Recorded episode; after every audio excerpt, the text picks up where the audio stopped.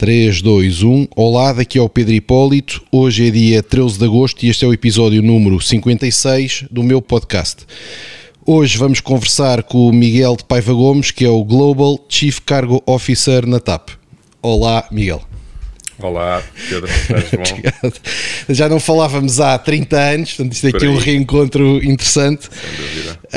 Um, e pá, eu acho que a tua carreira, estava a dar uma vista de olhos no teu percurso e tem, tem algumas dicas que são interessantes uh, para a nossa audiência, porque é uma carreira muito focada.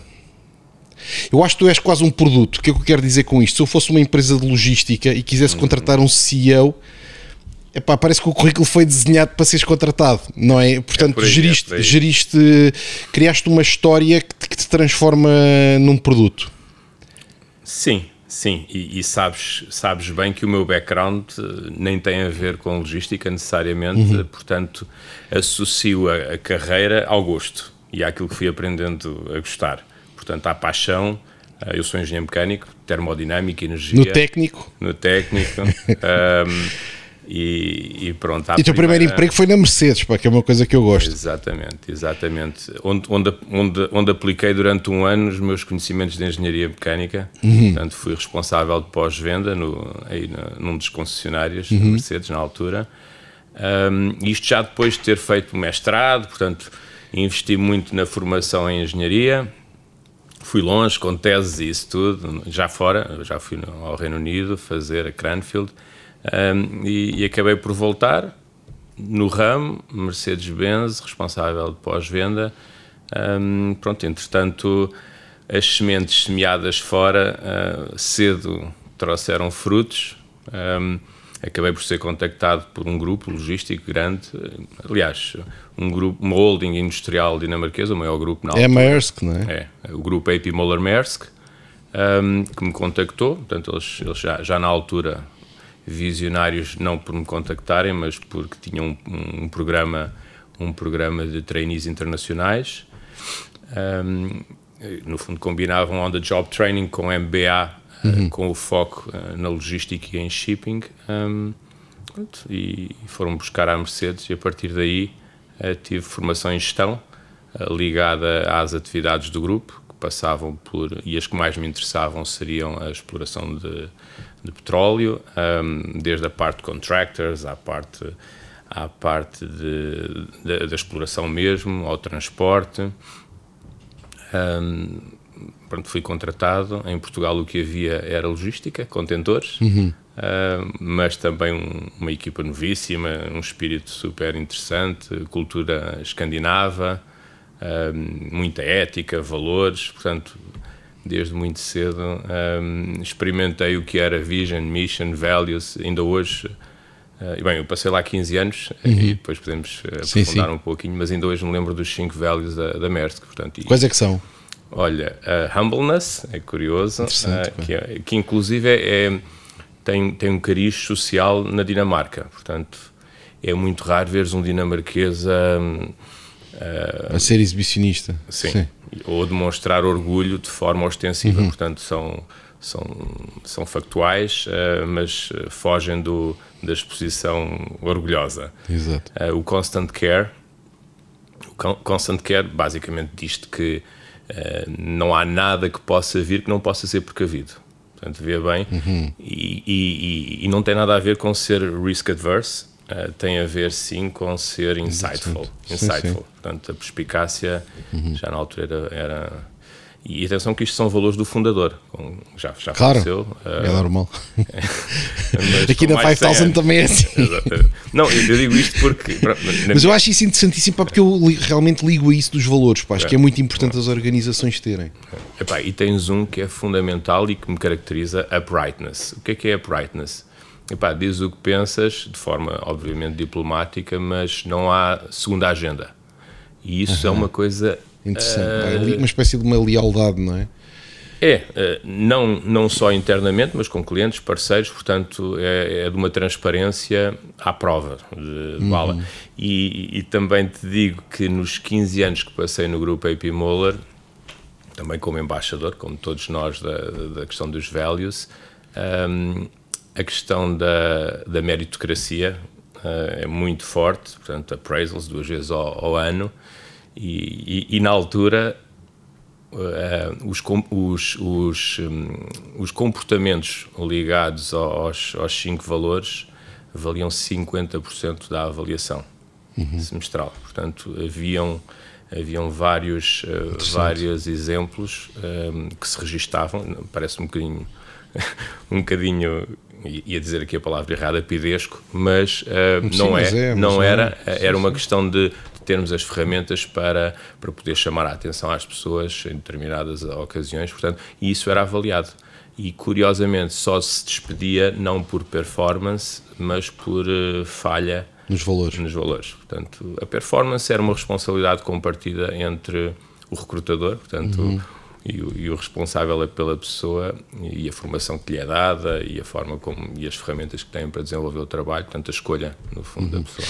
Mas tu estás a dizer quando era uma responsabilidade uh, compartida quer dizer que alguém que tivesse má performance na empresa prejudicava a avaliação de quem o recrutou?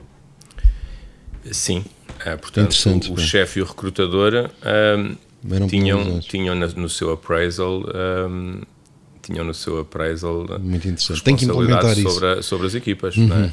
Uh, isso não, não pode de forma alguma ser levado ao, ao, ao, extremo, portanto a questão ali é houve ou não um erro de casting, não é? Enfim, ficar uma nota, uma nota dita, não é escrita. É, e, mas, mas facilmente a pessoa chegaria à conclusão de que, olha, recrutei bem, mal, eh, ou não, ou não houve condições para desenvolver a, a equipa da forma que. Portanto, havia muito pensamento uhum. à volta disso e há. Um, e depois, para além disso, é um grupo que também olha para processos, uh, portanto, as pessoas estão lá para agregar valor, não, não para fazer uh, tarefas uh, ditas transacionais ou rotineiras, mas pronto, lá vai. Eu também saí da Maersk em 2000 e, deixa cá ver, 10, 2011. Sei, há algum tempo. Mas sim. Em é, Portugal, não é? Estava... É, comecei como trainee internacional. Portanto... Porquê, porquê que tu decidiste sair da Mercedes para ir para a Maersk? Porque tu, ao fim e ao cabo, a única. É, é um, um currículo super coerente, não é? Super coerente da logística, mas tem aqui uma inflexão clara, não é? Que era para a engenharia mecânica do técnico Mercedes, portanto, o mundo da mecânica, para a Mercedes, uma marca top, não é? E depois, de repente, logística. Uhum. E a partir daí, consistência até ao fim. A maior parte das pessoas tem 10 inflexões, tu tens uma. Uh...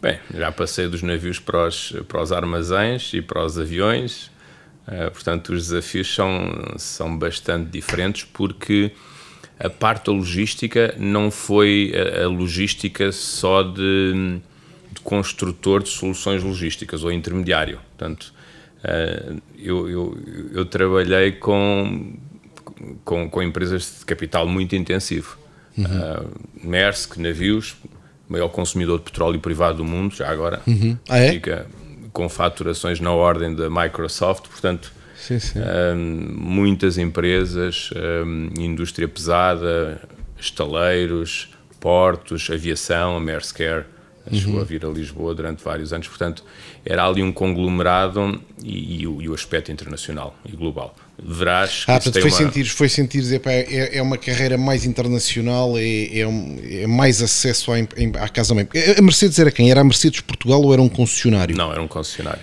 Portanto, aí saltaste mesmo para uma empresa grande. Foi, foi, um, foi uma das coisas que querias certo. atingir, é isso? Certo. Uhum. Depois desenvolveste o cargo durante 5 anos em Portugal à volta da logística, na Maersk, não é? Uhum. E a essa altura foste para a Espanha. Foi. Portanto, em 2003 foste para a Espanha. Sim. E, é... e, iniciaste uma década internacional a partir daí. Isso, exatamente. Não é? Portanto, ao fim e ao cabo, eh, quer dizer, tiveste 5 anos em Portugal e depois iniciaste uma carreira de uma década internacional. Sim, e os 5 anos hum, foram um bocadinho atípicos. Eh, tipicamente, quem faz este MBA uh, eh, shipping e o, o, tal Maersk International Shipping Education, o MIS, como é conhecido, um, quem o faz ao fim dos dois anos on the job e com o MBA uh, eh, tem, tem garantido uma, uma, uma posição de expatriado fora. Portanto, isso era uma das pré-condições hard, hard facts. Portanto, ah, é? Portanto, ao fim e ao cabo, o que estás a dizer é, uh, enquanto estavas na Maersk, também estavas a estudar numa escola da Maersk, é isto? Certo, certo. Ah, interessante. Portanto, um, Mas tem tipo uma universidade interna? Tem universidade interna, fazemos cadeiras com outras universidades e escolas de shipping e, de, e do que fosse economia, portanto fazíamos módulos, uh, no caso eram mais focados em, na Dinamarca. Impressionante. Portanto, seis em seis meses íamos um mês uh, para, para Karlsruhe, ainda, ainda, me recordo, da Academia da Maersk, na altura, estamos a falar uhum. há 20 e tal anos. Uh, depois tínhamos cadeiras em Londres, tínhamos muita coisa online, trabalhos, uh, uhum. e, e, nesse meu ano, para te dar uma ideia, entramos 175 uh, 175 trainees de todo o mundo, dois portugueses. Portanto, isso. Exatamente. Portanto, super internacional. uma coisa que me faz sempre confusão é. Pá, porque é que a Dinamarca tem uma empresa desta dimensão de shipping? Pá, os gajos também tinham os vikings, não é? Tinham a ver com barcos, mas nós também tínhamos. Onde é que está a empresa portuguesa pá, que honra a nossa, epá, a nossa herança do, dos marinheiros? Pá? Porquê é que não há isto em Portugal? Não é? Porquê que não há? Pá, o que é que a Dinamarca tem que nós não temos? Pá? Os vikings eram um bocado mais agressivos do que nós, epá, mas pronto, pá. Epá, eu para ser politicamente correto, Pedro, eu trabalhei. Neste podcast maior... pode ser politicamente incorreto. incorreto. pode Não, mas uh, é curioso que eu trabalhei seis anos uh, no grupo ETE, português, familiar, 100%, uh, que é a referência da economia do mar em Portugal. Uhum. Portanto, fui o CEO, isto dei aqui um salto grande sim, é? por toda a parte internacional de expatriação, mas quando voltei a Portugal, em 2000, final de 2012, uh, vim por headhunting, estava em, em Buenos Aires, epá, grande crise né, global, em Portugal também, há aqui o grupo, um grupo de empresas de tráfego estivo, a ETE, uhum.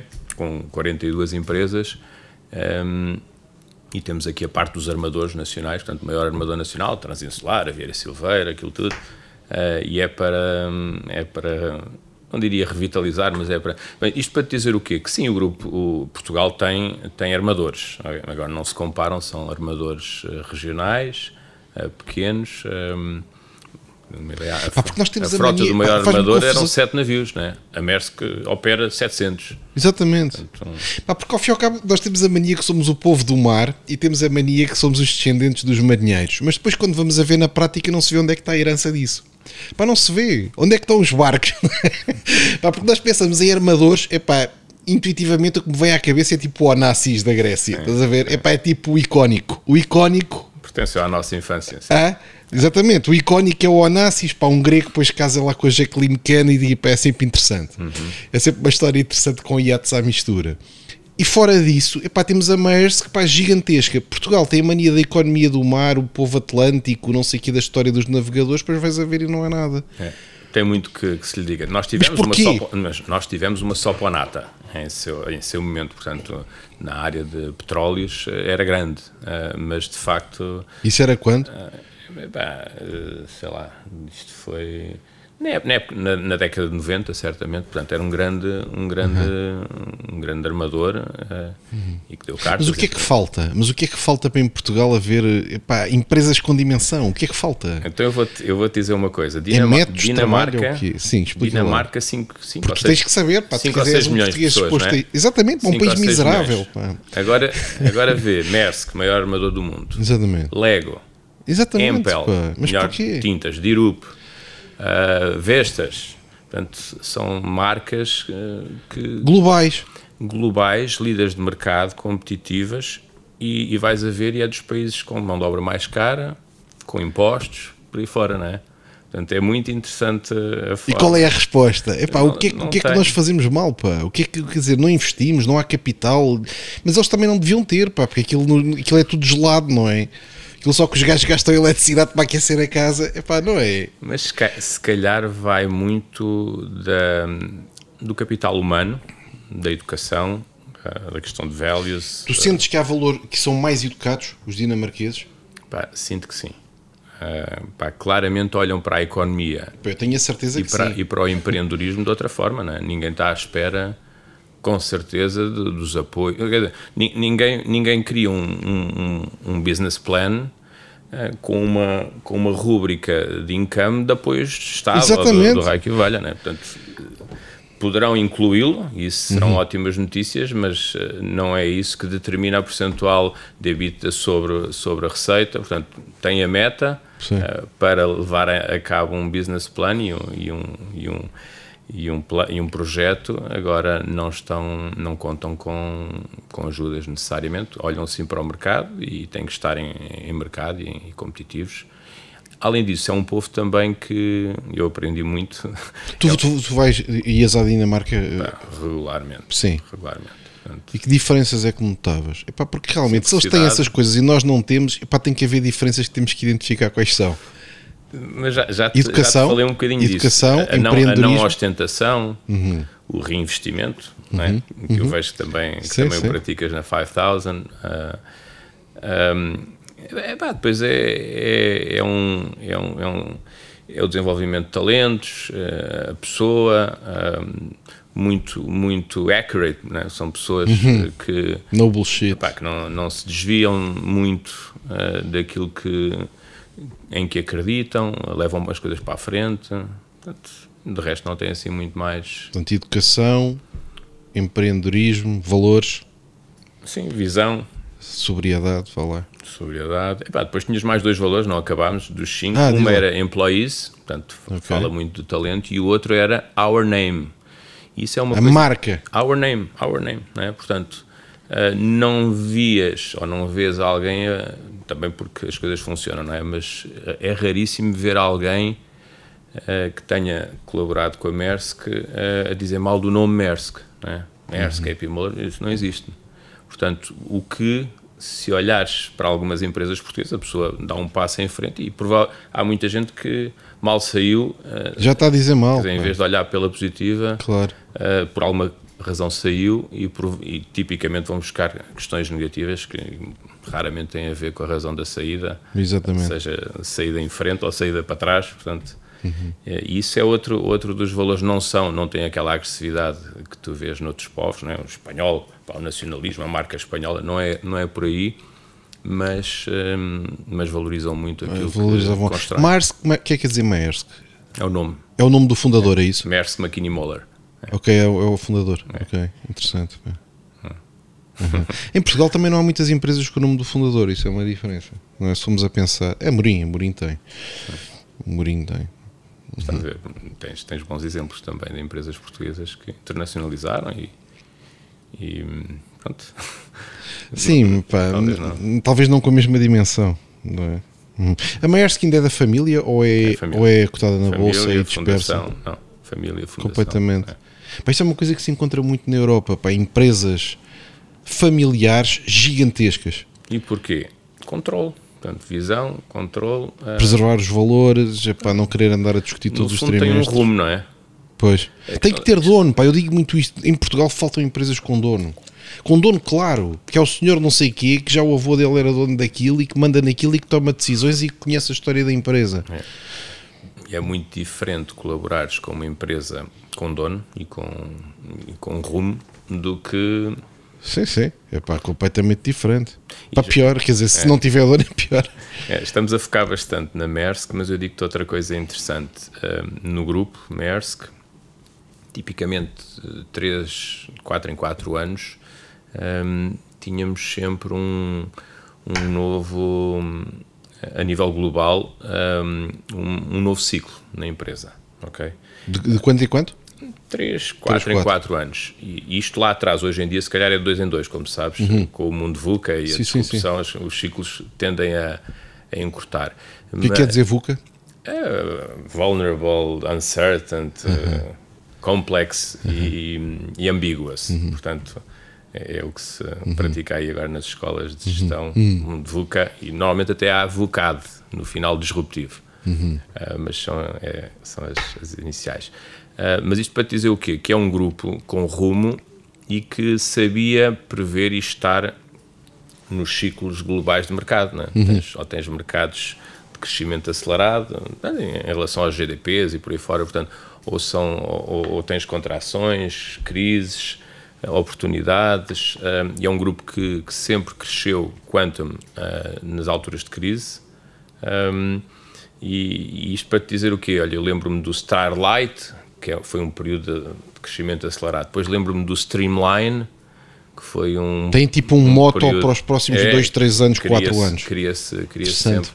E isso tipicamente têm impacto direto na, nas estruturas, nos processos, na quantidade de gente. Uhum. Portanto, é como rolar pedrinhas, uhum. rolar pedrinhas e, e, se vires não no meu percurso na, na Maersk e nos outros não, não passo mais 3, 4 anos numa função de liderança. Exato.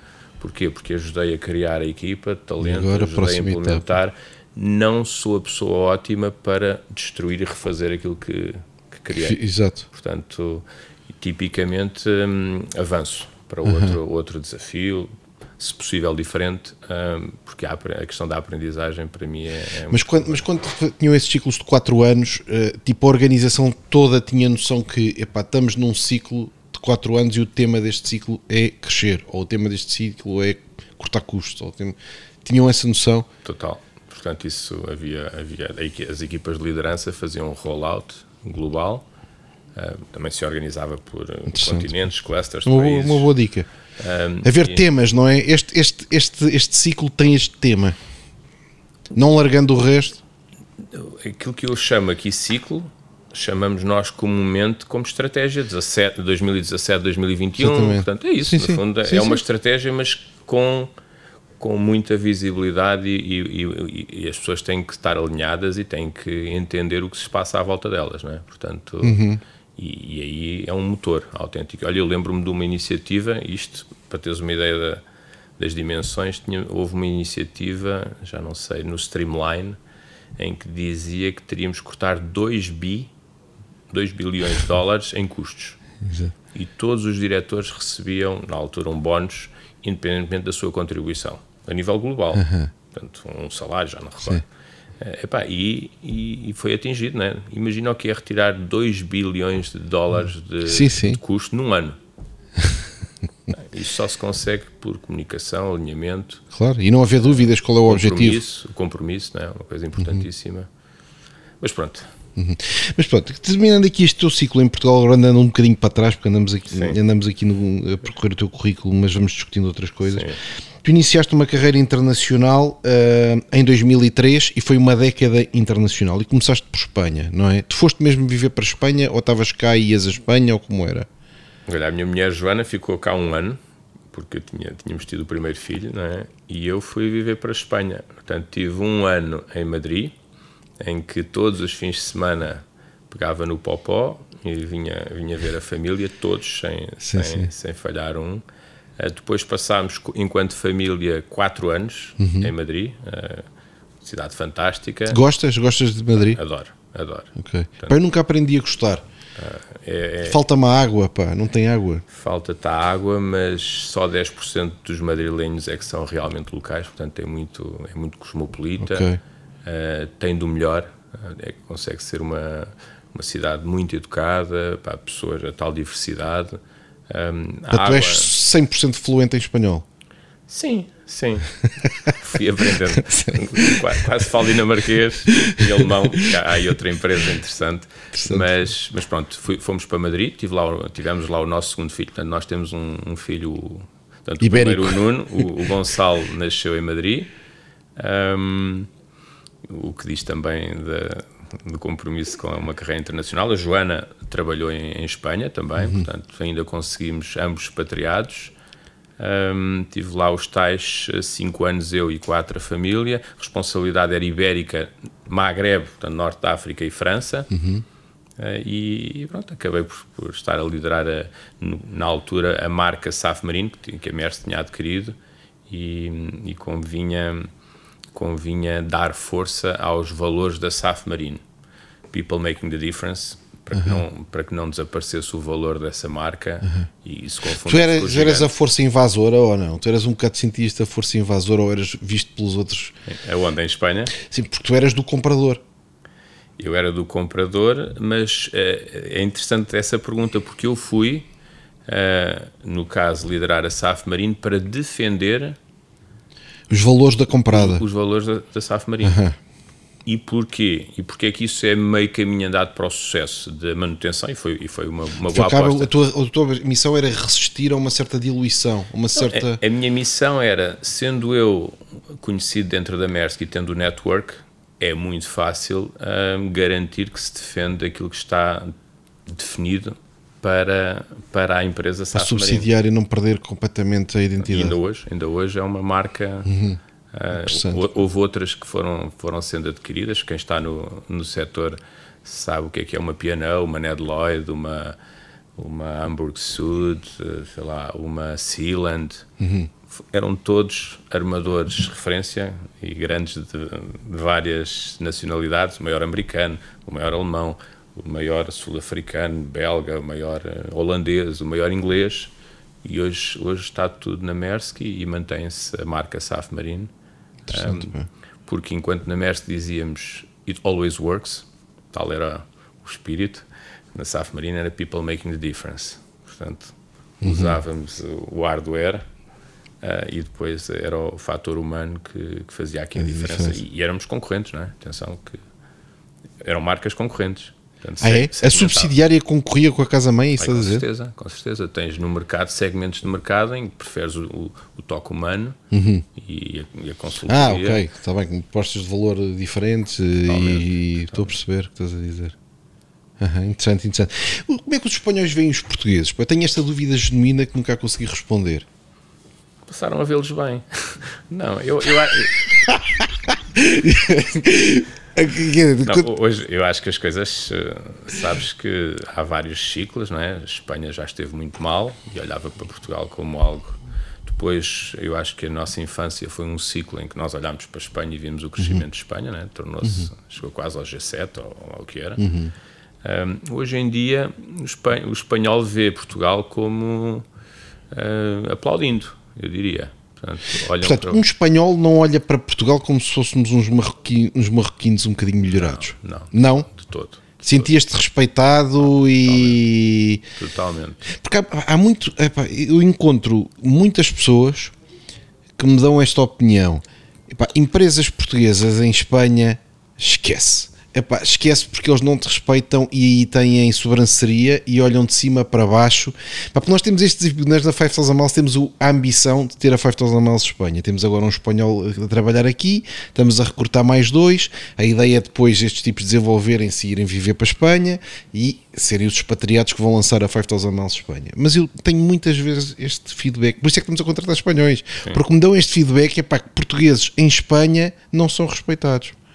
Mas sabes que nesses casos que existem, hum, tipicamente o que se costuma dizer é it takes two to dance the tango. Portanto, são complexos. E, e isso acontece também com alguma corresponsabilidade do complexado. É? O português que vai, epá, Ok. basta teres isso, esse- esse- essa ideia pré-concebida, ou biased, ou, ou complexo, para que as coisas se encaminhem para isso. É como ter medo de um cão. Se tens medo do cão, o cão começa-te a rosnar. É evidente, em Espanha não é a questão de ser português, é a questão do nacionalismo espanhol. Portanto, para eles, se fores francês, ainda é pior, ou se fores. Portanto, Ok. não- estou aqui a, a ser biased com, com os espanhóis e eu, eu gosto muito de Espanha. E há muitos espanhóis em todo o mundo que não têm. Mas o que mais se fala é. Pá, o espanhol, de facto, é nacionalista nas suas marcas e. Portanto, não tem nada a ver com o português. Agora, o português sim tem um complexo, às vezes, de que. Epá, não gostam de mim. Sou coitadinho. Pá, toda a gente me diz, eu falo em Espanha, toda a gente me diz, epá, empresas portuguesas em Espanha, meu amigo, pá, esqueça isso. Se calhar tu também, atenção, a tua visão também é de um tipo da Maersk em, em Madrid, não é igual. Sim. Imagina que eras da Paiva Gomes LDA, os gajos respeitavam-te. Se, tu- se tu Ah? se, tu, se, tu, se, se tu tiveres, se fores lá acrescentar valor uh, e, se não, e se não sentires que és português, eu, eu também, também pela, pelo meu percurso, eu, eu, eu, eu tirei rapidamente a, a minha pele portuguesa. Portanto, isso nunca influiu, nunca influiu muito. Hoje, hoje sinto mais português do que na altura. Uh, mas, mas eu acho que há, há também, tem, tem a ver com os povos e com os complexos uh, que possam existir. E eu claramente vejo espanhóis como hermanos, né? São Pois. nuestros hermanos e eles, eles brincam muito. Olha, outro, outro exemplo, brasileiros. Né? Também depois, mais à frente, vivi, vivi quatro ou cinco anos no Brasil. Epá, a questão da terrinha, portanto, qualquer brasileiro diz, Miguel, eu vou-te visitar à tua... Eu vou à terrinha visitar Tuga. Não sei. Isto tem que ser visto de forma carinhosa. Tem que ser visto de forma carinhosa. Agora, se me perguntas... Eu Ah, mas, eu, mas eu no Brasil eu não sinto isto. Depois chego a São Paulo e sinto. eh, Epá, não, nós temos lá a empresa, não é? Portanto, eu vou lá e, pá, e sinto que eles gostam imenso de nós e que nos tratam super bem. Em Espanha também não tenho essa experiência, mas toda a gente com quem nós falamos e pedimos conselhos nos dizem: pá, atenção, pá, que os gajos pá, pensam que és marroquino, pá, e vai ser. Os meus contactos que temos tido realmente não revelam isso. Sim. Mas não tenho ainda histórico suficiente, porque é um investimento recente que fizemos. Mas vê a questão da, da aptidão cultural. Cada país tem a sua.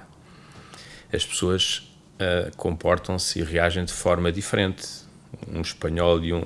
Muita gente diz: opa, o brasileiro é, é, é o cara sempre contente, não é? Sempre de sorriso. Uh, também há quem diga: olha, atenção, pode ser mais superficial no negócio. Pois. A reunião correu fantástica. Sim, maravilhoso. Está fechada, fechou, não é? uh, e, epá, e a minuta da reunião é completamente uma surpresa o português acredita muito, não? Nós sim, somos sim. Epá, fantástico, então, ainda por cima somos tão abertos ao feedback que, que, deem, que nos deem. Epá, foi fantástico, mas de facto há, há, há questões culturais muito importantes. Uhum. Em Espanha levas um não seco. É, é, a forma correta para o espanhol, é essa, né? Para o brasileiro, é, Oi Pedro, vamos, vamos, combinar. Vamos combinar significa pá, nunca mais te vou ligar. Oh, sim, sim. Epá, esse tema eu retorno para você, mas isto é, é conhecido, é? isto não, não, sou eu aqui a fazer. É uma forma, é uma forma de não dizer Eu retorno para você significa pá, nunca mais vamos tocar neste tema, sobre este tema. Pá, nunca, eu retorno para você, ou vou, vou ficar te devendo. Pois. É uma forma simpática um, e que eles de facto são fantásticos nisso. A comunicação é Portanto, é toda pela positiva. Isto para te dizer que hum, muitas vezes a realidade e a dificuldade pode estar no Brasil e não tanto em Espanha, naquilo uhum. que. Portanto, tu em Espanha não sentes essa, não sentiste essa, não achas que seja verdade este preconceito? Nada, nada. Uhum. Eu, e, hoje, outro... e hoje em dia até acho que há o preconceito contrário, não é? Pois agora pode haver por causa da gestão do Covid, dos Ronaldos, não é? Tudo isso e também a política, ajuda. portanto. Pois Uh, nós, queiras ou não, um, e sendo de esquerda ou direita, temos sempre aquela forma mild de fazer as coisas e, uhum. e, e, que, e, que, acaba por funcionar melhor do que, do que posições muito... Muito vincadas. Sim, sim. Acaba por ser, não é? Uhum. Mas outro exemplo parecido com a Dinamarca é o tema dos espanhóis. Os gajos são um bocado maiores que nós, mas depois têm empresas tipo Zaras, não é? Olhas para os bancos, têm Santanderes pá, que estão no planeta todo. Pá, tu olhas para Portugal, nós temos a mania do têxtil em Portugal. Mas onde é que está a empresa têxtil portuguesa? Estás a perceber? É isto que me faz confusão. Nós temos a mania que temos estes traços, mas depois tu vais a ver, mas em concreto, fact-based, onde é que está a empresa? Epá, fazemos sapatos para, para outras marcas e fazemos roupas para outras marcas. Epá, então isso não é nada. Onde é que está a rede de lojas? Estás a ver? Onde é que está a marca? Onde é que está a publicidade? Onde é que estão os criativos? Não, pá, não vem criativos nenhums. Vem um desenho de Itália e nós produzimos os sapatos aqui. Não é? Eu, eu, eu, Parece que há tipo um, pá, não nos conhecemos a nós próprios suficientemente bem. Falamos das coisas como se fossem fantásticas, mas se fores a ver fact-based, para qual é que é o volume de faturação dessa tal economia do mar em Portugal? É para qual é que é o volume dos sapatos? É para também não conta para nada. Não se consegue perceber porque é que os outros criam empresas gigantescas pá, os suíços com Nestlé, pá, mas a Suíça é, pá, é meio dúzia de gatos pingados no meio das montanhas. E, e, que não depende do mercado suíço, não é? Exatamente, e que inventam chocolates que os outros querem comer, pá, mas porquê é que nós não temos as roupas portuguesas que os outros querem vestir? Eu acho que temos, não temos é, é, é a parte comercial e a comercialização. E, e, por exemplo, o teu setor, a 5000 miles, um, tu olhas e nós temos, nós temos know-how. Nós temos, temos mas é pequeno, mas é pequeno temos uma educação, eu diria, pela, pelo, pelos, pela, pelo meu trajeto, pá, eu diria que temos uma educação acima da média, uhum. uh, somos pessoas que escutamos. Agora, um, Espanha e esses exemplos que deste, ou a Dinamarca, ou a Suíça, tudo empresas topo, não vivem dos mercados nacionais, não é? souberam internacionalizar-se. E porquê? E tem uma ambição maior. Tá? Eu, eu acho que há um tema de ambição. Cá em Portugal, quase é ter ambição isso. é. Pá, se és ambicioso, epá, este gajo, coitado, o gajo deve ser um esquemático. É um bocado isto. É, há quase a resistência ao sucesso. Porque o tipo da Zara, imagina que tinha, epá, que tinha três lojas na Galiza. Epá, tinha lá uma fabriqueta na Galiza com, com uma fábrica em Vigo e uma fábrica não sei onde. Pai não saía dali. Não é? é preciso ter muita ambição para construir um império global. Ou, ou se calhar é, também tem a ver com a história do ter dono, não é? Porque como tem dono, ele é capaz de correr o risco. O Santander, como tem dono, eles são capazes de dizer vamos abrir no Brasil e para se correr mal aguentamos a perda. Não há nenhum acionista que vai despedir o CEO por isto e por aquilo. Aí tens um fator, não é? A falta de capital e falta de nós não temos ninguém com, com essa alavancagem, mas as nossas as, agora as nossas startups epá, dão contas em qualquer mercado, não é? Também não precisam do, do capital. Uh, mas também tens uma EDP que onde, onde toca, toca bem, não é? Portanto, a EDP, a Galp também, bem, a Galp com uma outra variação, porque também está mais dependente do, eh, da questão dos, do custo de petróleo e da exploração, mas tens algumas empresas portuguesas que conseguem pagar o ticket de entrada. O Brasil, por exemplo, é um mercado onde para estares é bom que tenhas um bolso fundo, não é? Sim, sim. Porque é, há um ticket de entrada em mercados como o brasileiro. Eles, eles protegem-se muito também e, uhum. portanto, não. Uh, portanto, sim, talvez falte iniciativa e falte capacidade, não é? Capacidade. Acho que há uma cultura anti-sucesso. Acho que há uma cultura anti-sucesso que trava um bocado os grandes sucessos. A pessoa quer ser um bocadinho melhor que a média. Acho que cá em Portugal, para estares bem e, e não teres muita chatice, é um bocadinho melhor que a média. É isto Epá, muito mais que a média já, já, já pode dar problemas. Portanto, é um bocadinho melhor que a média, não crescer muito, não fazer muito barulho.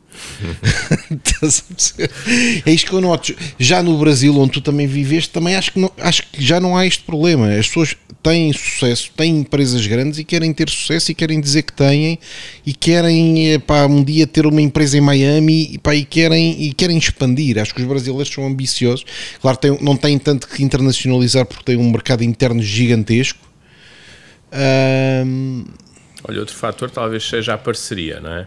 Normalmente nós somos um bocadinho avessos a confiar, a confiar num parceiro, não é?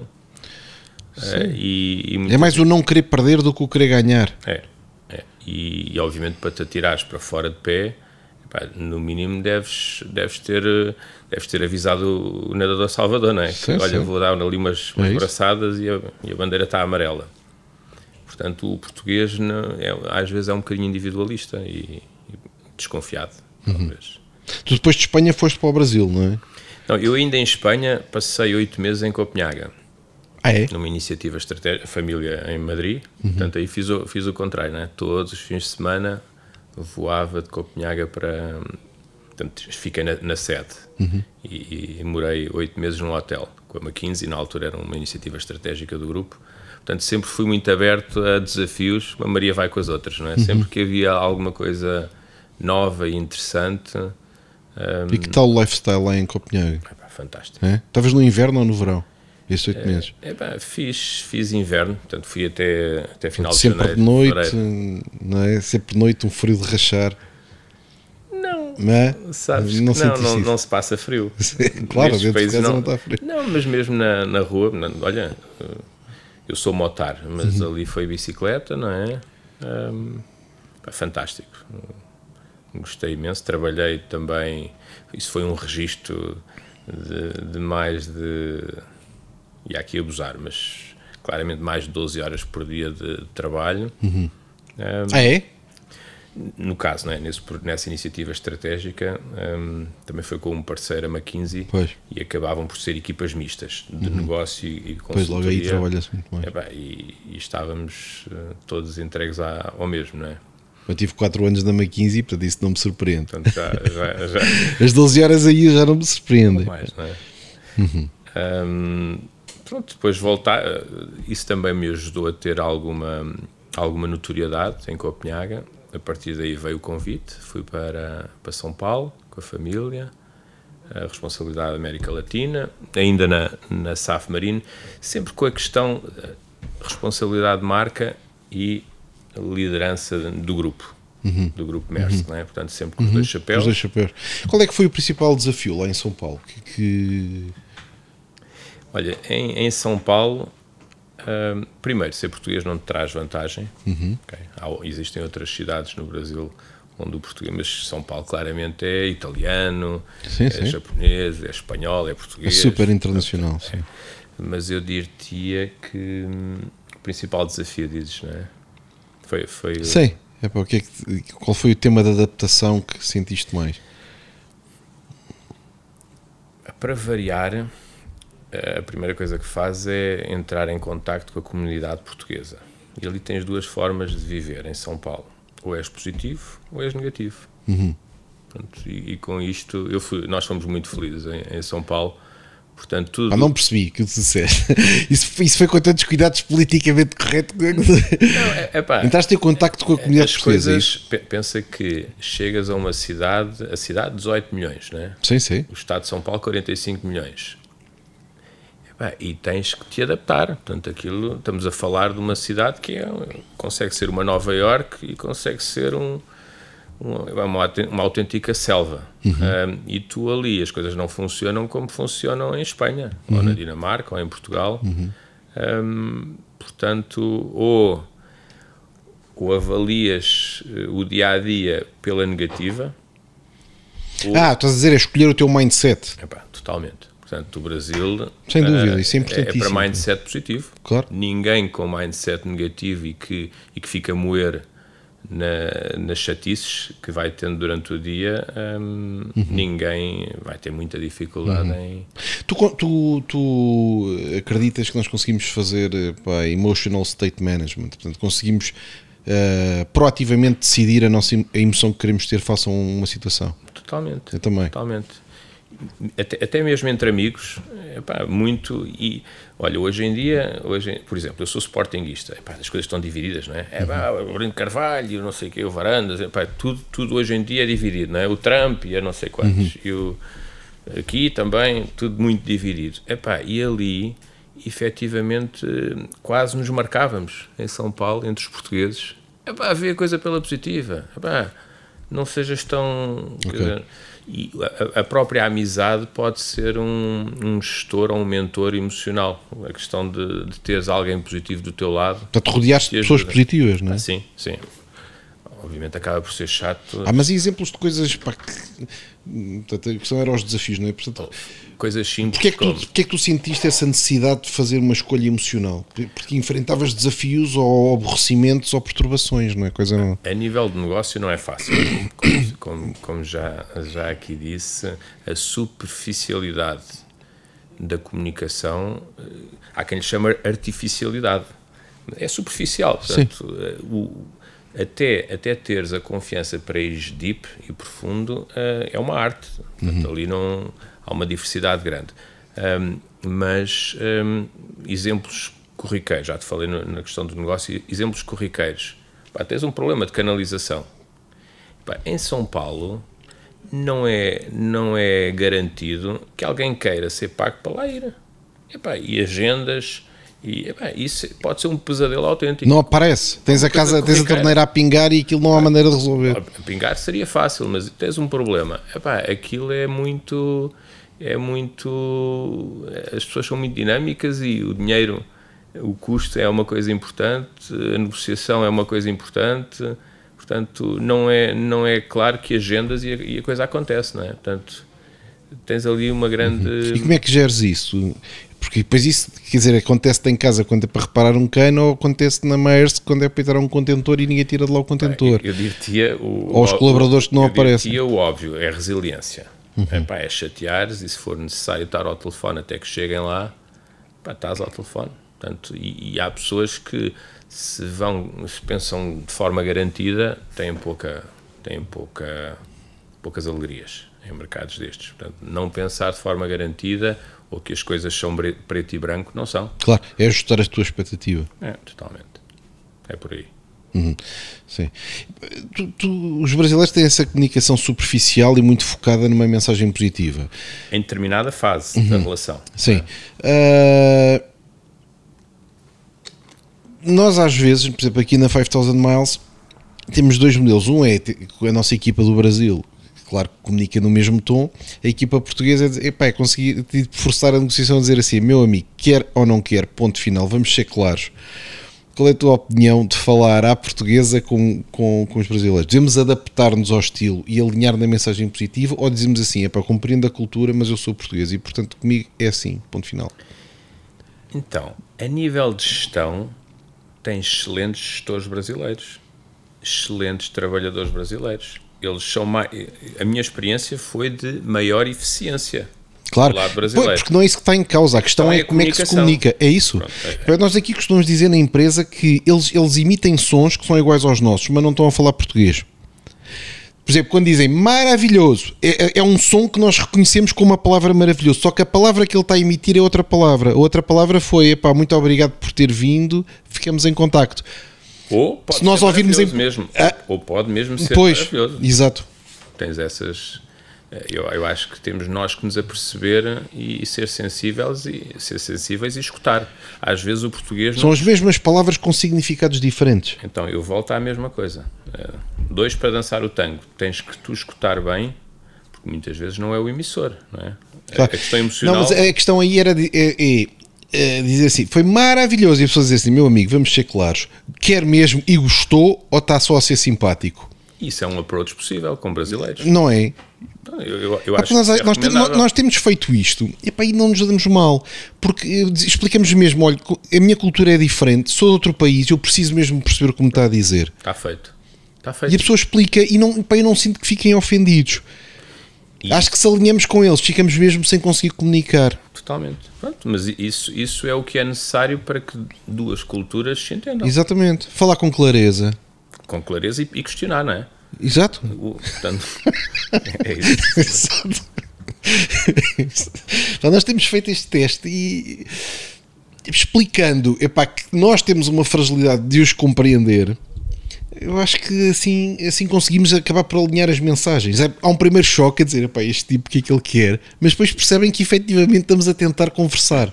Sabes que eu estou a falar de brasileiros, mas a quantidade de brasileiros que eu conheço pelo mundo e que têm essa necessidade de se adaptarem. Olha, eu, por exemplo, agora, agora estou na TAP, né? A TAP tem vários brasileiros cá, né? Sim, sim. E que sentem a necessidade, tanto eh, também se questionam, epá, mas como é que a comunicação aqui funciona, né? Portanto, isto é interessante ver que o brasileiro, tal como o português, é uma pessoa que se adapta bem, fora de, de fronteiras, pá, adaptam-se super bem, tipicamente têm sucesso. Aliás, temos muitos brasileiros em Portugal. Ah, e super executivos, pá, então na área do marketing e da comunicação. Todos os e setores. Tudo que tenha escala, pá, eles têm, são superiores a todos os nós. setores, não é? Em todos os setores, desde a construção até, até à gestão, Uhum. um, e eles, eles também se adaptam. E têm o jeitinho brasileiro que, que funciona a favor deles. Acho, é- e nós temos um jeitinho português, pergunto. Eu, eu colocaria a questão de outra maneira. Qual é o nosso jeitinho quando vamos para fora? O brasileiro tem um jeitinho brasileiro de, de atuar, não é? Sim. E que, é, e, que, e que lhe é vantajoso, digo eu. Sim, sim, sim. O ser simpático, ser agradável, ser bom a comunicar. Para serviço, vendas, É o que eu estava a dizer. Tudo que seja comunicação, marketing, acho que tem bastante talento. Até porque tem empresas gigantescas de telecomunicações que têm que fazer isso, bancos grandes têm que fazer isto. Mas tu e tiveste quantos anos no, no, no Brasil? uns quatro. Quatro anos. Conheces São Paulo super bem. Ah? Então, eh, quem, quem vive em São Paulo, eh, com os tais 19 milhões de pessoas, eu dir-te-ia que conheci seis bairros de São Paulo. Portanto, Era onde circulavas. é, é assim, é a experiência de São Paulo. Eh, adorámos a cidade. Também há esta ideia. Andas ali à volta de seis bairros, né? Sim. 2 milhões, mais ou menos. Também há esta ideia, que poderás validar ou rejeitar, que empresas portuguesas não têm sucesso no Brasil. Nós temos uma empresa lá.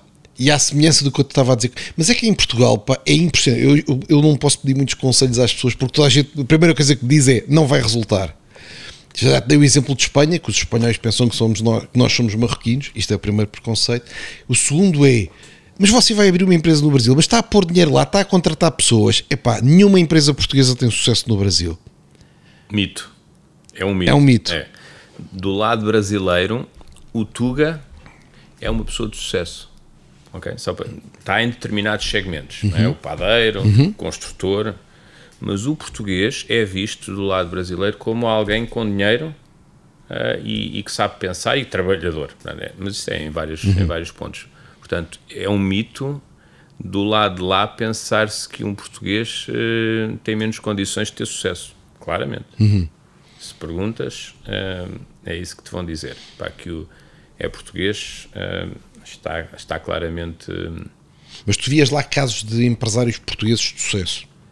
Sim, sim. Pá, com dificuldades. Aos descendentes, não? Aos descendentes, isso há, isso há. Não? Tipo, o meu, avô, o meu avô era de Braga, o meu tio era de Viena do Castelo, isso encontra-se muito. Agora, um português que diz assim: pá, saiu daqui com 30 e tal anos, foi para lá e montou um império. Pá, não há muito. Oh, Pedro. Mas eu não sinto qualquer restrição. Eu posso dizer, pá, na 5000 Miles, a empresa mais bem sucedida que nós temos a seguir à de Portugal é a do Brasil. Que nós quase não falamos nisso. E, pá, mas tem mesmo sucesso aquela empresa. Em grandes mercados tens que, tens que pensar grande. Portanto, eh, nem toda a gente. Olhar para, para, para ter sucesso no Brasil é olhar para ter sucesso nos Estados Unidos. É, é, pois é, é isso. Nesse, nesse Exatamente, concordo com o que estás a dizer. Tens que entrar a pensar em grande e com ambição e a tentar entrar por cima. É evidente. É evidente. É isso. Se vais com dúvidas, rapidamente. Se, se vais no moderado e não sei o quê, pá, rapidamente levas uma tareia e voltas para trás. É. é, isso. Mas muita gente passa por lá e, e, e, tem uma experiência boa ou má, mas é uma experiência de valor para o futuro. É uma experiência de mercado grande, não é? Sim, sim. Tem muito valor. Capitalista, portanto. É o que eu digo, o teu currículo está cheio de. Epá, é um produto, é um produto, pá, líder, líder de logística pá, global. Portanto, daí uh, foste para a Argentina, é isso? Foi. Uhum. Estava na altura de voltar, não é? na, uhum. da Merska, tais uhum. 3, 4 anos, no caso. O tal ciclo. Se estenderam. Uh, volta para a Europa, mas um, a Kuehne que é o maior operador logístico do mundo, 120 mil pessoas, portanto, alemão, suíço acabou por me desafiar um, do, no lado. Portanto, é um operador logístico, tem aéreo, marítimo, rodoviário, armazéns, isso tudo. E, e pronto, fez-me o convite para ficar um, como responsável do Sea Freight, portanto, uhum. do marítimo, uhum. na, na, América Latina. Mudámos armas e bagagens para Buenos Aires, que era o, o, escritório regional. Um, e que tal? Ótimo, ótimo. Outra cultura, alemã. É? Mas para Buenos Aires não conheço. Está lindo. É? Lindo. É, depois lindo, mas que, que acabou por ser feio porque foi das razões pela qual saímos, teve a ver com o ciclo político, não é? Portanto, aquilo. Hum, é, é pá, se queres um pesadelo económico. É a Cristina Kirchner. É aquilo tudo, não é? Aqueles ciclos de peronismo, não se entende bem, não é? Nada, nada daquilo é feito com grande racionalidade, uhum. portanto, é, popul, popul, é, tudo muito populismo, não é? Sim, sim, portanto, claro. E, é a base ao, da emoção, tudo. Ao ponto de, no final, isso também, ao final de um, de um ano e, e pouco, uh, o escritório regional do maior operador logístico se ter que mudar de Buenos Aires, porque nem se conseguia comprar moeda, né? nós éramos regionais, tínhamos que viajar. Exatamente. Portanto, um colapso completo económico. É totalmente. E tanto é que a opção era, dentro da Kuehne era voltar para São Paulo, mudar uhum. o escritório regional ao Santiago do Chile, ao Panamá. E, e, pronto, foi aí que aí estamos em 2012, grande crise mundial, em que o GDP deixa de crescer os 6, 7, 8% e passa a, a não crescer para depois agora estar a crescer 2, 3%. Um, e, e pronto, e Portugal, aqui o grupo ETE, um, em dificuldades e foram, foram chamar-me para, para regressar. Para tentar. Um... Como é que tu comparas a cultura argentina com a brasileira? Epá, isto, pensa assim, Pedro. Eu tenho um network grande, muitos amigos, muitos colegas. Não há. Se pensas numa rivalidade português-espanhol, imagina argentino-brasileiro. Qualquer uhum. coisa que eu sim, diga sim. aqui de um argentino uh, ou de um brasileiro, pá, vão, vão, vão cascar-me, vão cascar não é? Mas eu diria que na.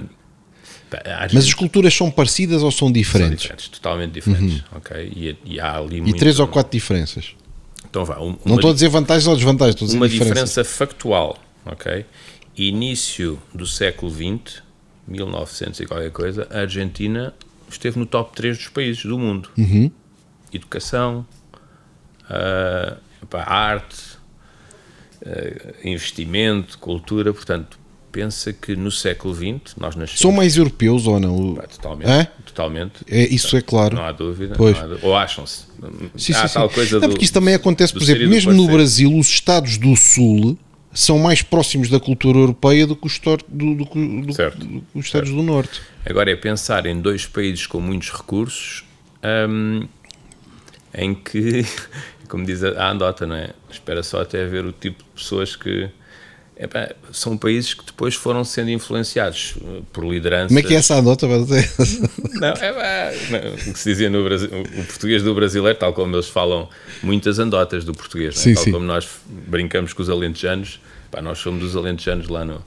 E, e pronto, nós dizíamos, pá, vê tu bem no Brasil, pá, não tem terremotos, não tem, é pá, tem mar, tem tudo, bom tempo, eh, recursos que nunca mais acabam, e, Jesus- e Deus diz, pá, vai, Espera lá para ver o tipo de pessoas que lá vão pôr. é, Vais ver o, que é, o último elemento, o que, é que, o que é que lá vem. É uma brincadeira, obviamente, mas tem a ver com, al- com as lideranças políticas e. Esse é ferreiro. É. É, mas, mas é triste também. É um tipo de piada triste. Mas, mas que, que lá se sente muito na, na pele, não é? As lideranças são muito pronto, populistas e coisa. Há umas e outras, não é? Tiveste presidentes fantásticos, não é? Que, que edificaram capitais, eh, não é? Brasil e coisas que nem pensa, que nem se, nem Sim, se sim. sonha fazer eh, noutro. Mas entre, entre argentinos e, e brasileiros, o argentino acha-se, não é? E, e pensa que culturalmente é, é mais forte, Ah, é? Eles, sentem, eles têm essa. totalmente viajado, tem a tal, Sentem-se mais cosmopolitas e mais globais e mais tem, tem, a educados. tal, tem a tal eh, primeira metade do século XX eh, de, de desenvolvimento e e de educação e portanto também tem a mistura, a diversidade cosmopolita. Um, pá, tem a maior a avenida mais larga do mundo, Portanto, Buenos Aires é uma cidade agradável e bonita. totalmente se olhas para Madrid ou, ou França, Uhum. os Campos Elíseos, pá, ali tens, né? É, é, é, é uma coisa bem. Agora, eh, vê no, no, que, no, que, no, que, no que acontece, né? Claro. está falida de forma contínua. Exatamente. Eh, e, pronto, e movimentos sociais eh, grande dificuldade. Né? São, é um país que, que tem Sim, é uma potencial Venezuela. são dois- É uma dois- potencial Venezuela. E o Brasil também ia para nesse sentido. isto. e, pronto, E o Brasil também ia nesse sentido. epá, Quer dizer, os Seria- lava-jatos, ma- mais dois lava-jatos e ia lá parar. Sim, mas, mas tu vês que a, a população, a população é uma população consciente e hum, eu não vejo risco de uma Argentina ou um Brasil eh, chegar ao- aos extremos, não é? Portanto, Ok. isso, não existe porque pá, eh, tem- tens, tens muita educação e Sim, sim, sim. Eu, eu, eu associo a, a Argentina a uma elite realmente para a world class. Sim. Não é? tal como o Brasil tem ligado. gestores Sim, topo, Sim, sim. eh, agora, pronto, há aqui muito, muitos imigrantes, não é? São- Pois. há fases em que o pessoal sai e tenta a sorte fora. Uhum, Tipicamente ligado a ciclos políticos. Mas, Claro, exatamente. Como é que foi o regresso a Portugal? Foi um choque ou não? Porque já ta- já estavas há 10 anos fora, num estatuto expatriado, epá, num ambiente super multinacional de cidades gigantescas e de repente voltas, como tu dizias há bocado, à terrinha. E agora? olha, agora hum, Portanto, estavas lá naquele. desafios diferentes, pá, claramente desafios diferentes. Eh, o, Ias reestruturar um grupo epá, português, que não é? foi pedido, a forma como eu interpretei é pá, precisamos de alguém aqui que acredite. Uhum. Basicamente é isto, né? Pá, que seja positivo, que, que traga o, o, o, o espírito de, de achiever, não é? Uhum. Portanto, isto não é só para fazer, não é só doer, é, é para achieve, impacto Uhum. e, e pensar diferente. Pá, vir com um mindset que, que possa contrariar aqui a falta de expectativa e de confiança e pronto. E pronto, isto tem a nível. Isso foi o que disseram, mas a realidade era essa. Sim, sim, acho que foi. E, e, e foi possível, de uma forma relativamente rápida, virar a mesa, porque o importante muitas vezes não é teres êxito ou, ou rentabilidade numa empresa, é como é que te comparas com as empresas do teu setor. Claro. Sim, Se sim. estamos em crise, Tens não que, vale, tens que vale claro, tens que separar aquilo que é exógeno, que é externo. dizer claro, assim, há aqui um choque exógeno, vou separar, agora o resto. Portanto, importante é, é tentar ser melhor que os outros, com os que, com os que estão no, no mesmo espaço. Uhum. É isso. Portanto, e aí, e se conseguires inovar e ganhar o tal, a tal vantagem eh, pela inovação e, e, e, estás mais à frente, então aí fantástico, Quantum Leap e, e as coisas viram muito rapidamente e, e, a crise é uma oportunidade. Mas não conseguindo uh, fazer da crise aquela oportunidade do, do crescimento, pelo menos deves, deves preocupar-te em, em, em, olhar para o lado e, perceber o que é que se está a passar. E, olha, também uma coisa muito importante uh, no meu no meu dia a dia da gestão é, é estar atento a outros setores. Portanto, a, a, a, a, permeabilidade entre setores na, na, nas ideias, na, no, nas trends uhum. é, é, fundamental. É uhum. É fundamental. Sim, sim, para não ficares num, num ambiente viciado. É, porque cada setor tem o seu regulador, tem os seus players, uhum. uh, tem a sua história, a sua maturidade Epá, e, e só por aí consegues grandes ganhos uh, se estiveres atento ao que se passa noutros setores, porque o, no fundo a fórmula é igual, não é? Exato. Portanto, quando voltaste para Portugal não te sentiste abafado? Não, olha, a nível social, que eu acho que foi, foi das coisas que, eu mais, que mais sentimos, um, é curioso que, e se calhar isto não tem a ver com o Brasil, ou a Argentina, ou a Espanha, tem a ver com expatriado, ou estar aqui uhum. local Uh, enquanto nós fora facilmente tinhas três jantares fora com amigos durante a semana, facilmente. chegava, chegámos aqui a Portugal e para combinar contigo, Pedro, epá, vamos, vamos jantar esta semana. Ah, podemos combinar na sexta, no sábado. Epá, é inacreditável que, pelo menos foi a nossa, a nossa experiência, muito pouca gente é, é. equaciona ir jantar fora durante a semana e que, e que, não tem necessariamente a ver com a questão financeira, tem a ver com a. Bem, durante a semana sim, sim. tenho trabalho no dia a seguir, portanto, também não, não estamos a falar de noitadas, estamos a falar de ir a casa uns dos outros ou, ou jantar fora. Sim. isto é uma coisa, o tal happy hour. Portanto, uhum. um, e, e, por outro lado, dentro dos escritórios. Portanto, sentiste tipo que aterrou um bocado. Foi uma calmia. Sim, sim, sim. Nós a pensar: olha, vimos de fora, é, somos os quatro, o núcleo familiar, não é? o casal e os dois, e os dois miúdos e depois os amigos, uhum. né? que um, do dia a dia. Epá, chegámos aqui e pensámos, epá, isto vai ser, agora abre-se a família toda e a coisa e os amigos de longa data e não é bem assim. Sentimos-nos mais isolados dos quatro é. ao voltar. Também acho que em Portugal é um bocado Mesmo hoje, pronto, ontem, ontem, por exemplo, ontem jantei fora, uh, mas foi com, com os amigos turcos. Atenção. Pois, exatamente. Hoje, por acaso, tenho outro jantar fora, mas isto vem um bocadinho da nossa, da nossa dinâmica. São com uns portugueses que, que fizeram carreira internacional. Johnson e Johnson vieram de Madrid, pá, já mais velhos, uhum. um, ehm, mas é o tipo de gente que tem abertura para ir. E é em casa deles. E, sim, sim. Portanto, isso, isso é, uma, é algo que se nota. Sim, sim. Reconheço, reconheço isso, reconheço isso. Reconheço isso, interessante. Profissionalmente não, profissionalmente achaste que foi mais ou menos a mesma coisa o ambiente. Sim. Uhum. Talvez, e agora para esta aventura. A, a, relevância que se dá ao tempo. Uh, em Portugal há muita gente que não, não pensa assim: olha, o meu dia podem ser dois dias. O dia de trabalho e o dia de, pá, de sair, tentar sair a horas, entregar o meu e ainda ir fazer qualquer coisa. Ou... Em Portugal, tipicamente, as pessoas um, prolongam o seu sim, dia sim. de trabalho. Pá, eu sou culpadíssimo disso. pá, para mim, sair às 10 da noite do escritório é, é, pá, é perfeitamente normal. Não é saudável, pá, mas, mas é, é perfeitamente mas, normal. Mas com certeza tens um compromisso uhum.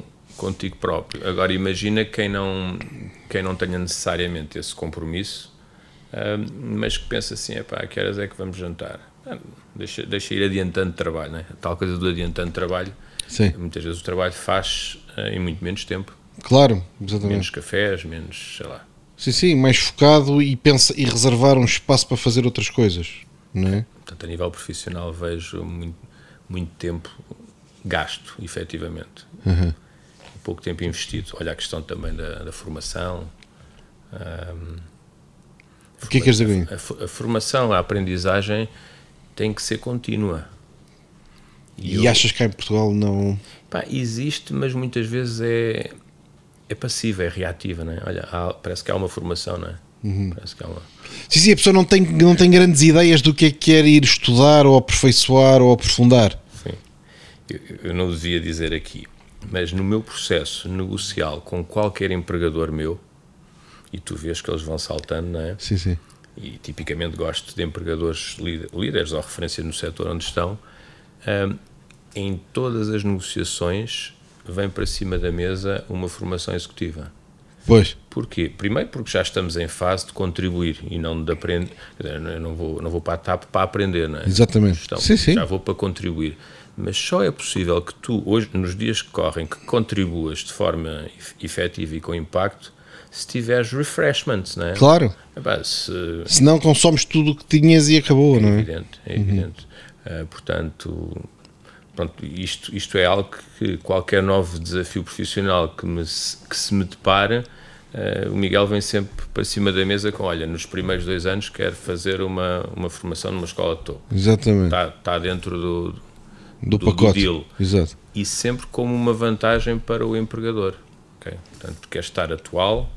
Um, e, e, claro, que que isso... o que aprendes vais também, vais também eh, aplicar e vai-te tornar mais ágil. Se não tens a liderança ágil, eh, vais, vais obter agilidade aonde? Uhum. Não é com os miúdos novos, é também, mas a liderança é uma coisa importante uhum. a esse nível. Tu, em todo o teu percurso, trabalhaste em empresas privadas até agora. é? Como assim até agora? Epá, quer dizer, as Maersks, as Transisolares, não é? são empresas, a SAF Marine, empresas privadas, não é? Totalmente. Pronto. Agora estás como Global Chief Cargo Officer na TAP, certo. não é? E portanto é uma transição de um ambiente completamente privado puro para um ambiente epá, com uma nacionalização em cima da mesa, não é? Sim, que ainda não pronto, a, a, experiência que eu tenho de TAP são dois anos e pouco. Portanto, eu, eu, entrei na TAP, eu entrei na TAP com a, com a estratégia 2017-2021, com acionistas uh, conhecidos, uhum. portanto, uh, um projeto de expansão, e vê-se, né, de facto a TAP cresceu muito. Por isso é que eu digo até agora. Isso. ah, mas até agora a TAP tinha 50% Sim, pública, mas a gestão não, não, tinham, não, tinham, não tinha a gestão executiva. Um, no entanto, tínhamos chairman, tínhamos representantes na administração, portanto, sempre foi uma, uma flag company. Né? Uhum. Portanto, um, daqui para a frente, eu não, não acho. a, gestão, a gestão tem que ser bem, bem realizada. Eu, eu, eu não sou a melhor pessoa para, para, para sequer comentar a gestão pública. Uhum. Uhum. Portanto, não é uma coisa que te preocupe? Não. E, okay. nomeadamente no meu na minha área da carga, o meu desafio na TAP foi trazer a, a carga uh, um bocadinho mais uhum. para cima. A carga também sofre menos com isto do Covid, ou não? É. Hã?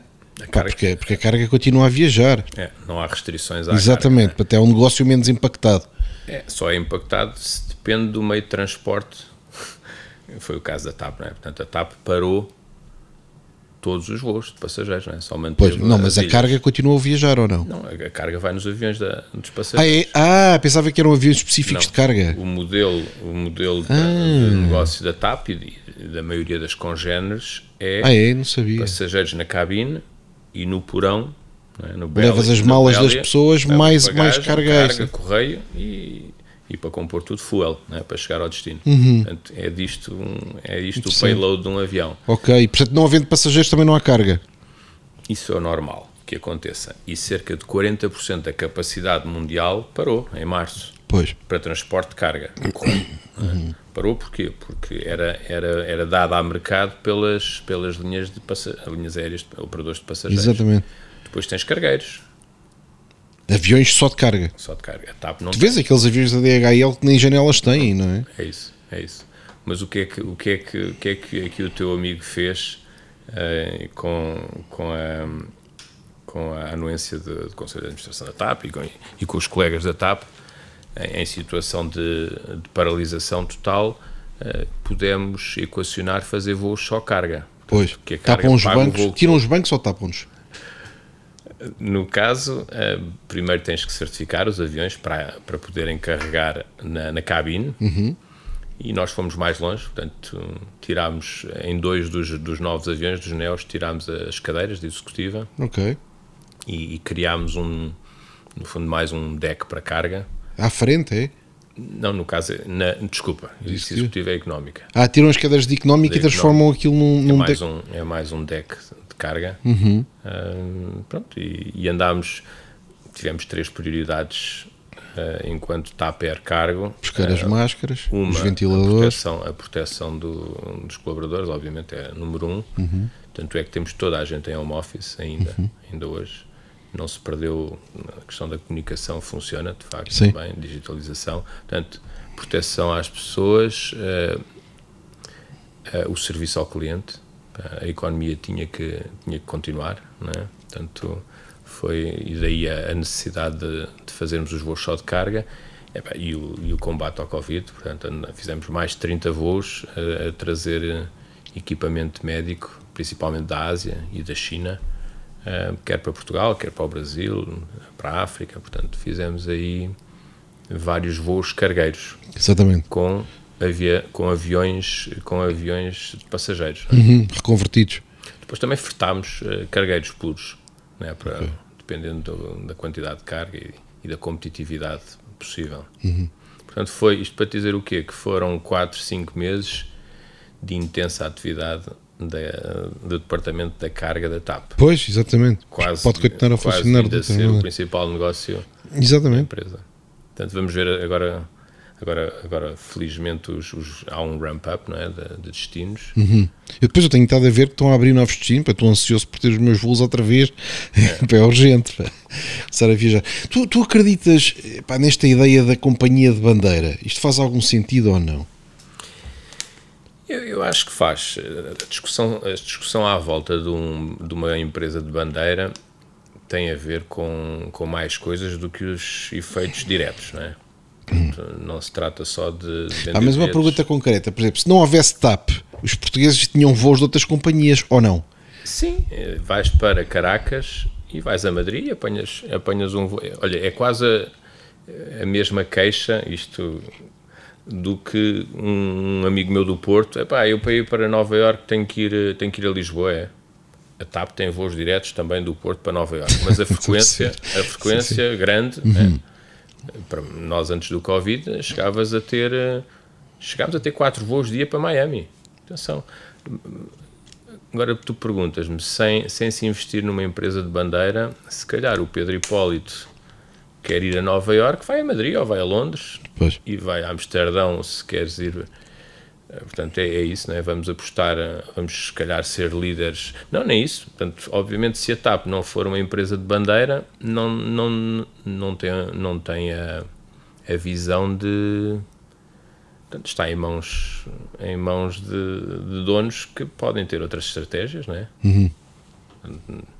Hoje, hoje o que é que a TAP Mas portanto, tu achas importante ter essa companhia de bandeira ou não? Ou é uma coisa que tu dizes para o mercado que resolva? Não, eu, eu, eu sou claramente do lado da rentabilidade e sustentabilidade. Tem que ser rentável, não, não é? Não há dúvida, não há dúvida. Agora, como é, que se mede, como é que se mede a rentabilidade? Não tem que ser rentável hoje, mas quer dizer, num período alargado tem que ser rentável. Certo. E há aquela discussão, não é? Olha, a TAP pagou, sei lá, 320 e tal milhões de euros em impostos Uhum. emprega coisas associadas e as ground force que emprega entre 10 a 14 mil pessoas. Pois. Uh, Fala-se muito do turismo. Um, a TAP, nos é um últimos grande... dois uhum. anos, um, criou oito destinos nos Estados Unidos. O turista estadunidense, e depois tem a questão dos stopovers e aquela coisa, mas o turista, o, o turista americano, em média, gasta três vezes o que gasta um turista europeu e tu vês muito turismo americano em Portugal. Hoje em dia não, não era assim. Uhum. Uh, e os voos de São Francisco, Boston, Washington, Miami já tinha, um, Nova York, portanto, basicamente ligamos todos os Estados Unidos aos, aos outros mercados da TAP, ao Brasil, à África, à Europa, um, e passaste a ter muita gente a passar uns dias em Portugal. Uhum. Uh, isso teve um, um impacto importante no turismo, e turismo de de que deixa, deixa em Portugal muito mais do que o turista tradicional. Não é? Portanto, o que estás a dizer é que, então, dizer, nessa lógica, pode haver um modelo híbrido em que a empresa é privada e é rentável, mas de certa forma também é subsidiada pelo Estado porque tem um efeito de uma externalidade, não é? Tem um efeito no turismo, tem um efeito noutras coisas. É isto estás, mas, a, é isto estás a dizer ou não? O que eu estou a dizer é que a TAP nunca viu um tostão do Estado na sua gestão. Portanto, o Estado nunca pôs um tostão na TAP. Atenção, o Estado é acionista, mas não há subsidiação à empresa de bandeira. Não há. Os voos para a Madeira e Açores saem todos do resultado, seja ou não um bom resultado, uhum. onde, onde, poderíamos pensar, ah, é serviço público. Mas não há. Não, não mas agora vai fazer um empréstimo de 1.200 milhões, quer dizer, isso é um financiamento. É, o que estás a é, dizer. É não está a dar dinheiro, não é? Não, nem pode. Portanto, existe um uhum. regulamento europeu. Europeu. Não, não, há, isso não existe já, não é? Interessante. E, isso é bom salientar, porque às vezes isto no, no, no passado existia, coisas, não é? Mas no, claro, fora. mas no passado existia, não é? No passado o Estado dava dinheiro à TAP Imagina. e financiava, não é? Ou não? Eu acho que tipo há 10 anos atrás, eu tinha, tenho esta intuição, não. acho que há esta ideia generalizada de que o Estado não, punha dinheiro na TAP. Não, não. O Estado, quando fez, enquanto acionista da TAP, o que faz é tem os resultados. Não é? Portanto, claro, está bem, mas depois e, tem que fazer e, aumentos e, de capital para aguentar as perdas constantes, certo, não é? Certo. É outra forma de pôr dinheiro, não é? Sim, e, e vai fazê-lo se, se, achar que, que, que, merece a pena, não é? Uhum. Uh, pronto, isto é, é, de facto um pouco. Agora, o que eu sinto mesmo na TAP é que é uma empresa, acho que é a única empresa que eu vou identificar. Eu estou no estrangeiro, eu entro num avião na TAP, pá, eu imediatamente tenho a sensação que estou em Portugal. Epá, eu posso estar em qualquer lado do planeta. Se eu entrar num avião da TAP, mal entro, pá, mal vejo as fardas das, eh, das hospedeiras, aquele sorriso, olá, não sei o que, uma grande confusão, um barulho enorme, tudo a entrar pá, meio desorganizado, mas dá uma sensação de estar em Portugal. Mas se tu entras numa Lufthansa é completamente seco o ambiente. Tudo organizado, mas completamente seco, ordens e funciona, mas seco. Na TAP há ali uma Portugalidade. Há de facto, é uma, é uma empresa que transmite imediatamente algo de português. E curiosamente. Que dá conforto, até a confusão dá conforto. e, e vê que isso, isso é, é uma aposta da empresa, seja a gestão portuguesa ou não. Seja a gestão portuguesa ou não. É? Tivemos, um, tivemos uma comissão executiva com dois brasileiros, não é? Exatamente. Portanto, houve um, um trabalhar de marca, de TAP é Portugal, portanto, é, é bandeira, não é? Uhum. Portanto, isso, isso tem, tem valor para a TAP. É, faz parte do, do value proposition, não é? Uhum. Uh, e se calhar umas fazem melhor do que outras. Eu acho que sim, eu concordo, concordo que, a, que a TAP é boa nessa, nessa Portugalidade, não é? Tem, tem, pá, isso é. sente-se imediatamente. Lançámos o, voo de São Francisco ano passado e vias os elétricos de São Francisco com, com as cores de Portugal. E, pronto, são coisas bem apanhadas do lado do marketing da TAP. É? Também temos elétricos em Lisboa. Sim. Então, engraçadíssimo imaginem, na Califórnia pouca gente eh, pouca gente saberá o que é que é TAP, não é? Sim, epá, ninguém sabe o que é. E de repente, os elétricos de São Francisco, diferentes dos nossos uhum. aqui, mas também muito bonitos, epá, pintados com TAP, é interessante, é engraçado, é? fazer a analogia e pronto, é, é uma coisa interessante. Do meu lado do negócio da carga, Sinceramente, não olho muito para o logo. Claro, no, dizer, nem, nem, a Portugalidade conta, é a eficiência, eficácia e bons preços e a, velocidade. A, a não? Portugalidade é, é, é, nos recursos humanos e nos colegas, né? Sim, Nossa sim. capacidade de resolver problemas. Eu aí dou de barato que de facto o português para resolver problemas é excepcional. Problemas uh, uh, desenrascanço, não é? Uhum. É, é excepcional. Vai de extra mile como poucos, não é? Pois. Notas diferentes. Ah, totalmente. Isto voltando à conversa de há bocado. Então, como é que um, um dinamarquês se encontrar um problema que não sabe resolver? Não tem é? problemas. Constant care. Aquilo que eu, aquilo que eu brinquei como. Ah, não precisa value. de ser desarrascado. É uma pessoa que olha. No, no caso, né? no caso do, da experiência na Maersk, o, o, constant care é. There's nothing that can come and, uh, e que te faça mal que tu não possas prever.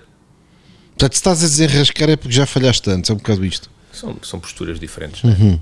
O ideal era ter as duas, as duas capacidades. Não é? O dinamarquês não, não previu o Covid, com certeza. Claro, exatamente. É? Sim, sim. Uh, no entanto, ainda hoje de manhã ouvi, ouvi o seu CEO a dizer que, que, que já, já, estaria a trabalhar na reestruturação da Maersk e, né, e, na forma na digitalização e que foi very handy agora para o Covid. Uhum e claramente o Covid acaba por ser, o contexto pandémico acaba por ser um acelerador brutal da, da questão da transformação tecnológica, não é? Portanto, sim, sim, sim. Força a alterar hábitos, de certa forma. Obviamente as empresas só podem aplaudir, porque com isso vem maior agilidade, maior automação. O cliente de facto gosta de self-service, não gosta de estar a ligar para um número e estar à espera e ter que se repetir, porque são assim mesmo, não é? Estas uhum. estruturas de atendimento são, quer dizer, não evoluíram assim tanto. É? Temos os talk desks e aquelas coisas, mas um, se tu puderes servir-te de forma eficiente e rápida, 24 horas, 7 dias por semana, pá, uhum. porque não? Uhum. Teres pricing dinâmico e, portanto, se fores se, se fores uma pessoa bem disciplinada e planeada, podes tirar muita vantagem, não é? Uhum, uhum. E atuar. Portanto, para fechar, queria perguntar o seguinte: tu tiveste uma carreira, passaste por muitos países mesmo. Encontras alguma coisa comum, transversal, queiras eh, para recomendar a quem nos ouve e quem quer ter uma carreira internacional? Uma regra que diz: epá, isto é válida em Portugal, como em Espanha, como no Brasil, como na Argentina, como na Dinamarca. Isto é a chave Olha, isto é clichê, mas uh, eu acho que a chave, a chave está na perspicácia. Epá, seres insightful, não é? Epá, seres insightfully aware enquanto líder. Uhum. Epá, realmente não desaproveitares, não desaproveitares o que viste ali de interessante. Epá, muita gente que passa por estes países todos vê coisas interessantes, vê ideias. Há muita gente que pensa, epá, que, que ideia interessante, é boa, é boa no Brasil. Epá, e não a aproveitar eh, para, outras, para outros contextos. Na realidade, somos todos um bocadinho iguais e é essa a experiência que temos. Sem dúvida, concordo sempre com isso. Agora, uh, temos que uh, nos focar naquilo que, que, representa valor e ideias e, e porque não e porque não associá-las não tem necessariamente que ter o, aquele formato, mas podem aplicar-se a outras, a, outras, a, outras necessidades. E... Mas como é que se identifica essa oportunidade? Portanto, alguém que agora fosse Epá, é, é, é, é, leres, é estudares. É, é, o outro clichê, não é? É ouvir, pois. é ser open-minded. Uhum. Um, Epá, tentar, tentar eu, eu, no meu caso... É um bocado não desperdiçar oportunidades, é, o que estás a dizer. Identificá-las e não as desperdiçar. É, no meu caso, há outra coisa na prática que funciona muito bem e que recomendo vivamente: networking. Hum. Porque uma coisa é ter, é, é ver a ideia, a outra coisa é implementá-la. E tipicamente, quando vês uma ideia, hum, não é que domines como é que aquilo, aquilo é interessante, mas como é que se faz. E o facto de teres um bom network hum, e debateres essa ideia com pessoas que possam estar mais ligadas àquilo, é um acelerador. Interessante. Portanto, e até pode ser uma forma de construir networking, porque aproximas-te de alguém a pedir ajuda. Ah, com certeza. E pedir ajuda é uma Não coisa é? boa. Exatamente, Agora, exatamente, é, concordo. É, é, isso. É uma coisa boa. Portanto, o networking é importante, o acesso, aquilo, aquilo que falávamos há uhum. pouco, antes de teres acesso à, à pessoa certa, e, e, se não tens a essa, tens, tens de forma lateral. Portanto, isso, isso são tudo aceleradores permitem eh, acrescentar valor. Um, portanto, é, é, ser insightful ou perspicaz, é ser ágil. Um, de resto, a questão cultural é, é, é seres aware. Uhum. Portanto, é, é entenderes que, embora em todos os países haja gente muito aberta e muito como tu, como tu te achas, não é? Uhum. que consegues passar é, quer dizer, eu estou em Xangai como estou. Olha, nunca fui à Nigéria, qualquer dia. é daqueles países onde ainda não. Mas como estou em Angola, portanto, eh, com, com, com, o espírito de abertura. Isto para dizer o quê? Que, embora em todos os países haja gente com este espírito de abertura e, e de oportunidade, há sempre uma faixa importantíssima de, de gente que não. Pronto, que vive. Que vive eh, que vive mais condicionada pela questão cultural e, e pelo tal bias. Uhum. E, e, então, o que é que fazes em relação a isso? Reconhecer isso, não é? Reconhecer é, é isso e evitar o é? choque. Estás a dizer é evitar o choque. É, é tal coisa, não, não vou não vou pensar que sou melhor do que, do que alguém uhum. do outro lado. Eu tenho que reconhecer que há a questão cultural e que nem toda a gente uh, tem o nosso trajeto de, de pessoa do mundo. Portanto, isto não é, é uma uhum. minoria, não é? Sim, Pessoas sim. do mundo é uma minoria. É... E tu, uhum, o português é interessante. E para é? ao fim e ao cabo não, não chegares lá e, pá, e não ocupares o espaço todo e não forçares a não tua mensagem, sentido. porque vais ter tanta resistência que não ganhas nada com isso. Sim, e pensar que não estás necessariamente certo. Exato. Portanto, Interessante. chegas a um uhum. sítio, és o, no, és o novato. Exato. Essa humildade. Uh, e, eu, olha, agora a questão do quinhentismo, não é? nós, nós uhum. termos andado aí pelo mundo uh, com algum sucesso, por isso, não é? Pela curiosidade. A curiosidade é uma coisa interessantíssima. Perceber porque é que, porque é que as pessoas uh, funcionam daquela maneira. Portanto, muito, isto é, é sempre um jogo de duas uhum. mãos. Muito não é? interessante. Não, não sim, pensarmos sim. só que somos nós que trazemos. Pois não rejeitar um modelo que lá está, mas ser curioso para perceber como é que eles pensam e porquê que é assim. Isso e é- aprendê-lo, e aprendê-lo. É, é interessante. É, é a tua novidade. Pois, é interessante o que estás é a dizer. É novidade, não é o que uhum. possas trazer de novo. Portanto, ter, ter essa. Hum, é, e, e, pronto, e, e, o que está estabelecido, tipicamente está estabelecido porque tem algumas strengths, né? tem algumas forças. No SWOT, pá, com certeza que o que está estabelecido é, é, é o mais forte. É o mais forte, sem dúvida. Uh, poderá ter muitas ameaças, mas por alguma razão. Sim, não é ali que vai partir. Com muita tensão, não é ali que vai partir. Exatamente. E, e as coisas estão todas interligadas. Uh, e agora, agora, agora deste-me aqui um. Fiz aqui um rewind rápido. Hum. Nós, nós conhecemos no liceu, não foi? Hum, no liceu. Colegas lá de trás e estávamos a falar que no início fomos para, para faculdades diferentes, tu uhum, Economia, uhum. Gestão uhum. e, eu, e eu Engenharias, mas recordo-me que da, da, nossa escola algum, alguns bons amigos acabaram na tua universidade uhum. e eu no primeiro ano uh, cheguei a ir várias vezes, não só a jogar cartas ali à Católica, como cheguei a, cheguei a assistir a algumas aulas de Economia. E, e qual é o ponto aqui? Pá, recordo perfeitamente de, de, estar a ouvir a teoria da elasticidade, sei lá, do preço, ou já não uhum. recordo o que era, epá, e estarem a utilizar as equações diferenciais que nós em mecânica dos fluidos e na engenharia éramos obrigados a deduzir, não é? Sim. Epá, e pronto, eu, como, é que é possível e é, e é isto para dizer o quê? Que as coisas estão todas interligadas, não é? Sim, sim. As equações diferenciais são, são, são deduzidas e, e são no fundo, criadas para questões físicas e, e que depois apl aplicáveis a, a, outras áreas completamente diferentes. Exatamente. E o, o, interessante aqui é perceber, é perceber como é que. Sabes que no mundo das finanças há muita gente que foi licenciada, licenciada em física.